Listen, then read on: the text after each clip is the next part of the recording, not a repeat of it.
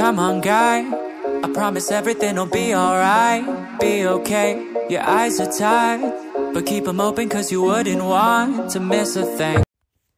Cuando hablamos de películas que giran en torno a los niños y la historia que quiere contar la película y lo que se muestra en pantalla son principalmente infantes, muchas veces estos mismos niños suelen estar protegidos por un escudo invisible o una barrera que evita que les pase algo malo o que la situación en la que estén experimentando estos mismos niños pues sea peligrosa o sea algún momento arriesgado para ellos.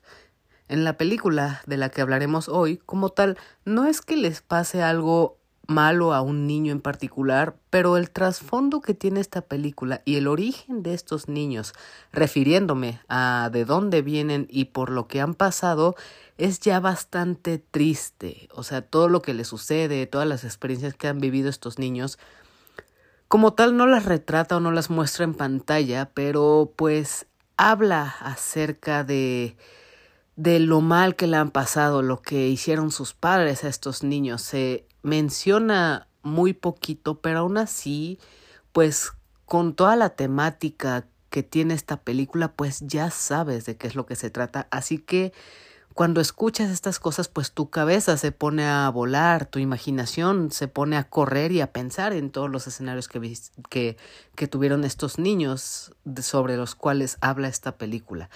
Pero incluso dentro de toda la melancolía y tristeza que acontece en esta historia, la manera en la que estos niños, principalmente este el protagonista, pues albergan mucha esperanza y todos estos niños pues todavía pueden jugar y experimentar aventuras y esto es lo que te hace sentir bien y que te deja con una sensación de ilusión porque de ahora en adelante pues todo va a salir bien para estos niños.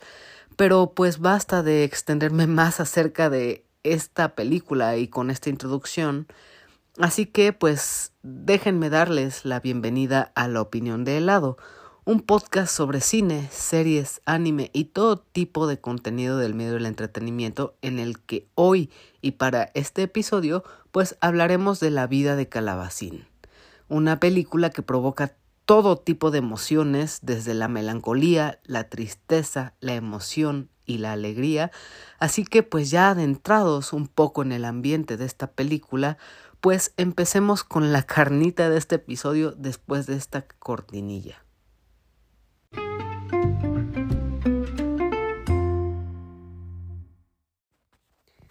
La vida de Calabacín o Ma vie de Courgette en su idioma original es una película evidentemente de Francia y es del año 2016 y esta película es dirigida por Claude Barras y pues tiene una muy agradable duración de una hora con seis minutos en la que el tiempo simplemente se va volando. Esta película cabe resaltar, cabe destacar que esta la pueden ver en tanto en la plataforma de Movie como también en la de Amazon Prime. En ambas plataformas está en su idioma original y con subtítulos, así que no hay ninguna excusa para poder ver esta excelente película.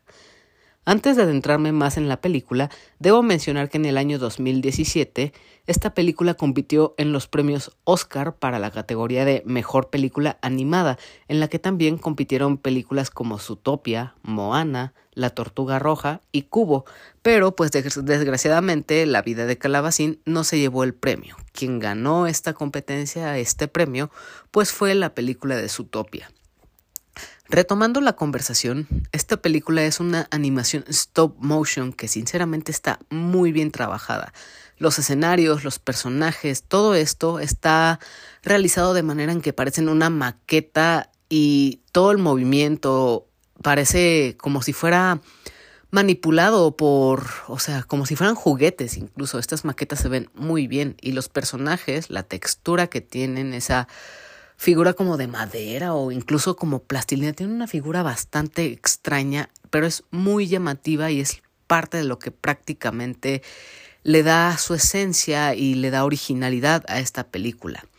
Y pues como dije, está muy bien trabajada. Todo lo que son los personajes, sobre todo los niños, pues son verdaderamente adorables y también todos los demás escenarios pues funcionan y hacen que esta película con todo el movimiento, con todos los personajes y la música se sienta bastante fluida.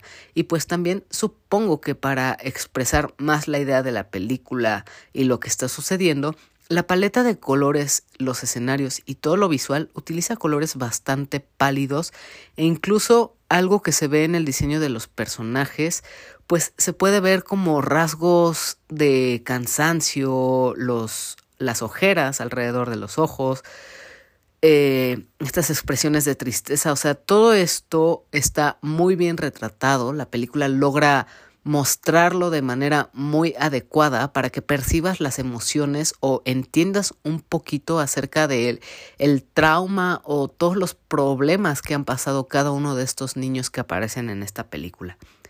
En cuanto a la trama que sigue esta historia, pues se centra en Calabacín, nuestro protagonista, quien es un niño que desde un principio pues vemos que él nunca tuvo lo que se llamaría una infancia o feliz o una familia pues que sea muy unida. Calabacín perdió a su papá y pues la única que está a su cargo es su madre, quien desafortunadamente es alcohólica y por lo mismo no siempre trata de la mejor manera a Calabacín. Pero incluso, pues por si esto no fuera suficiente, pues su madre sufre un accidente fatal y pues después de perder también a su madre, Calabacín tiene que ingresar en un orfanato con otros niños huérfanos de su edad que también vienen de lugares en los que no la pasaban tan bien con sus padres y sufrían cierto abuso, cada uno de distinta manera. En un principio, en un en primer momento, Calabacín pues se esfuerza por encontrar su lugar en este nuevo hogar, que también es un poco hostil al principio, ya que pues no conoce a sus demás compañeros, a sus demás amigos, e incluso sufre un poquito de bullying a través de un personaje pues que se siente el líder de todos estos niños del orfanato y pues quiere demostrar su liderazgo y su poder por encima de todos. Pues, pero sin embargo, pues poco a poco su relación con los otros niños del orfanato mejora y también con la ayuda de sus nuevos amigos, pues Calabacín aprende a confiar en los demás nuevamente y encuentra el verdadero amor y una nueva familia con la esperanza de ahora sí tener la vida feliz que merece. Como mencioné en la introducción, pues esta película presenta una ambientación muy tensa. Sabes del sufrimiento de los niños, te encuentran qué pasó con los demás personajes y es imposible no sentir empatía o tristeza por ellos. También desde un inicio, ver la soledad de Calabacín ya es algo que se siente bastante pesado. Pero hasta eso, esta no es una película que te obliga a sentirte mal y miserable todo el tiempo.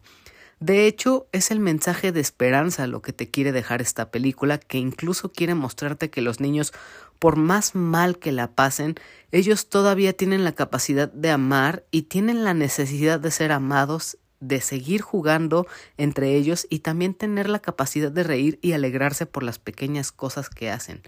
No es como que toda, todos estos traumas o estos horrores que vivieron estos niños para que llegaran a este orfanato, pues los detengan y nos muestren personajes que pues están callados o que no pueden hacer nada más, sino que son niños que pues son precisamente eso, infantes que todavía tienen mucha curiosidad por explorar el mundo, pues tienen esa, necesidad de jugar con los demás, de agradarle a las figuras paternas o a los adultos que se presentan en esta película y el requerir ese amor y esa atención que uno como niño necesita.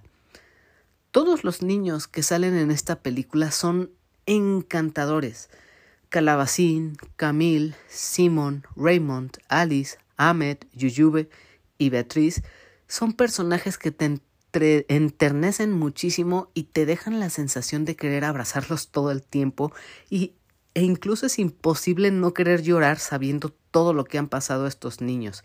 Incluso Simon, quien al principio es un verdadero horror con Calabacín, después lo entiendes y sabes por qué hace todo o hace o tiene todo este tipo de comportamientos este agresivos hacia los demás, que incluso pues no es hasta es un personaje tan malo o el típico bullying que terminas detestando en toda la película, sino que a veces tiene estos comportamientos de ser el líder, de ser egocéntrico y también a veces pues es muy amigable con los demás, sabe la importancia de darle su atención y ayudar a sus amigos, a pesar de que no siempre pues tenga el mejor comportamiento. Y dejando de lado a sus ya encantadores personajes que son los niños, vamos al siguiente punto, que son los otros personajes y sus actitudes hacia los niños. En esta película no hay como tal villanos o alguien malo. De hecho, muestra un panorama muy real y que incluso podemos encontrar muchas historias allá afuera que son muy similares a lo que retrata esta película. Las personas que trabajan en el orfanato se ve que realmente protegen, quieren y ayudan a los niños. Ni se diga del policía Raymond que vela por el bien de Calabacín y también por el hecho de que encuentre por fin la paz y encuentre un hogar en el que realmente lo traten como se debe y que lo quieran muchísimo, ya que Calabacín pues es un niño que expresa mucho amor, que expresa gentileza y uno como espectador todo lo que quiere ver es que pues encuentre felicidad este niño. Si acaso en cuanto a lo malo, bueno, no lo malo, sino a las personas malas de esta película, de quien podría hablar mal es de quien se quiere quedar con Camille, que es simplemente por conveniencia, que se comporta de la manera más, más mezquina, fingiendo importarle, pero la verdad es que simplemente quiere sacar provecho y riquezas por quedarse con la custodia de Camille, ya que ella también perdió a su madre y el hecho de tenerla a ella en su casa ya significa una un beneficio monetario para ella. Y pues todo esto que vemos en la película bien podría ser basado en la historia real. El comportamiento de los adultos y de los niños fácilmente puedes verlo en la realidad y esto hace que sea una película mucho más emocional y llena de momentos que son demasiado conmovedores. Pero ya básicamente esto es todo lo que les puedo y quiero contar de esta película para que ustedes puedan ver esta historia y por su propia parte descubran esta historia maravillosa y bonita. Hay muchas cosas más de las cuales podría hablar sobre la vida de Calabacín, pero más bien me gustaría que todo eso de lo que podría contarles, más bien lo descubran y lo viesen por su propia cuenta. Pero también siempre y antes de cerrar este episodio, déjenme pasar esta pequeña cortinilla y unas últimas reflexiones sobre esta película. Así que un momento y pasamos a ella.